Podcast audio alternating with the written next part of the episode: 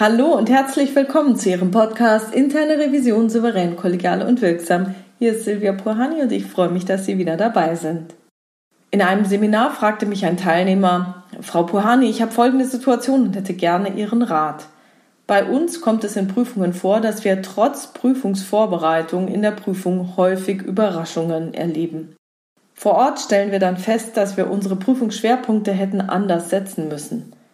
Die Risiken bestehen also in anderen Bereichen als vorher gedacht. Daher wäre es wichtig, vorab mit dem zuständigen Leiter der zweiten Führungsebene zu sprechen. Von unserem Chef haben wir aber einen Maulkorb verpasst bekommen. Wir dürfen grundsätzlich nur mit der dritten Führungsebene und darunter kommunizieren, um mögliche Probleme zu vermeiden. Die Kommunikation mit der zweiten Führungsebene ist unserem Chef vorbehalten. Das dürfen wir leider nicht. Wir sind eben ein streng hierarchisch geführtes Unternehmen. In der Prüfungsvorbereitung habe ich aber dennoch Bedarf, mit dem Revisionspartner auf Bereichsleiterebene vorab zu sprechen, um einige Dinge einfach mal bereden zu können. Ja, was ist hier das Thema? Der Revisor möchte in der Phase der Prüfungsvorbereitung mit dem Revisionspartner auf der zweiten Führungsebene sprechen, darf es aber nicht, weil sein Chef ihm das verboten hat. Und zwar nicht nur vor der Prüfungsankündigung, sondern generell. Wie kann man das lösen? Das ist ein schönes Beispiel, an dem man den Unterschied zwischen Position und Interesse darstellen kann. Die Position des Revisors ist, ich will mit dem Revisionspartner auf der zweiten Führungsebene sprechen dürfen. Die Position des Revisionsleiters ist, nur ich als Revisionsleiter, der selbst der zweiten Führungsebene angehört, spreche mit meinen Kollegen auf der zweiten Führungsebene. Das scheint eine Pattsituation zu sein, in der der Ober, also der Chef, den Unter, also den Revisor übertrumpft. Betrachtet man nun aber die dahinterliegenden Interessen, dann hat der Revisionsleiter ein Interesse daran, Konflikte oder Probleme aufgrund von hierarchischen Unterschieden zu vermeiden.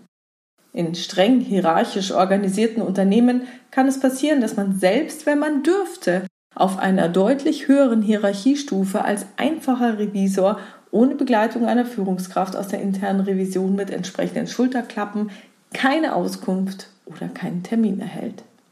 Umgekehrt hat der Revisor ein Interesse daran, dass er die Risikoorientierung seiner Prüfungsvorbereitung verbessert. Sprich, er benötigt die Informationen, die wirklich risikobehafteten Themen zu identifizieren, um sie dann auch prüfen zu können und seine Zeit nicht mit unwichtigen Dingen zu verplempern. Das kennen wir ja alle. Ist mal ein Prüfungskonzept abgesegnet, dann ist es ziemlich schwierig, dieses in einer laufenden Prüfung anzupassen. Das Interesse des Revisors ist also noch bessere Prüfungsergebnisse, also effektiver im Sinne von wirksam und effizienter, da er weniger unnötige Themen abprüft, erzielen zu können. Schneller die wichtigen Themen ans Tageslicht befördern. Betrachtet man nun die Interessen, kann der Revisionsleiter nicht so viel dagegen haben. Es gibt also ein höheres gemeinsames Ziel, an dem sich Revisor und Revisionsleiter ausrichten können. Da der Revisionsleiter aber immer noch sein Hierarchiethema hat, beziehungsweise darauf besteht, selbst mit der zweiten Führungsebene zu sprechen, habe ich den Revisor gefragt, ob die Möglichkeit bestünde, dass er seinen Chef in das Gespräch mit dem hochrangigen Revisionspartner schickt. Rein theoretisch könnte er diesem Jahr einen Fragenkatalog mit den Worten überreichen, Herr Revisionsleiter, mir ist es wichtig, bei meiner anstehenden Prüfung sehr effektiv und möglichst effizient zu sein. Das heißt, ich möchte die wirklich wichtigen Themen schneller ans Tageslicht befördern. Dazu möchte ich meine Risikoorientierung verbessern. Hierzu müsste ich schon in der Prüfungsvorbereitung folgende Fragen vorab klären. Da diese Fragen nur die zweite Führungsebene beantworten kann, möchte ich Sie bitten, da Sie ja mit der zweiten Führungsebene kommunizieren möchten, diese Fragen mit dem Revisionspartner zu klären.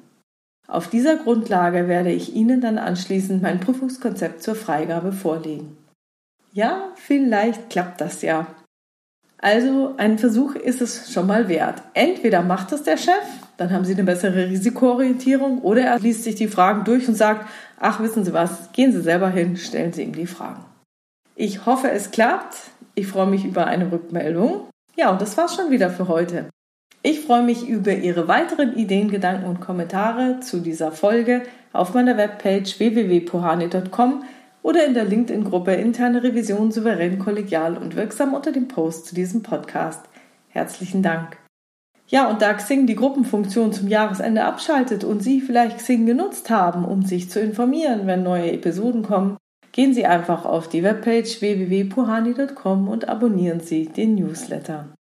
Wenn Sie mir schreiben wollen, dann tun Sie das gerne per Mail an info@puhani.com oder nutzen eines der Kontaktformulare auf meiner Webpage www.puhani.com. Dort gibt es eine offene, aber auch eine anonyme Variante für Sie. Wenn es Ihnen gefallen hat, teilen Sie diesen Podcast gerne in Ihrer Revisionscommunity und äh, schreiben Sie mir eine Rückmeldung und bewerten Sie diesen Podcast gerne auf iTunes. Herzlichen Dank dafür. Bleiben Sie dran und hören Sie gerne wieder rein in Ihren Podcast Interne Revision souverän, kollegial und wirksam. Mein Name ist Silvia Puhani und ich wünsche Ihnen erfolgreiche Prüfungsprozesse.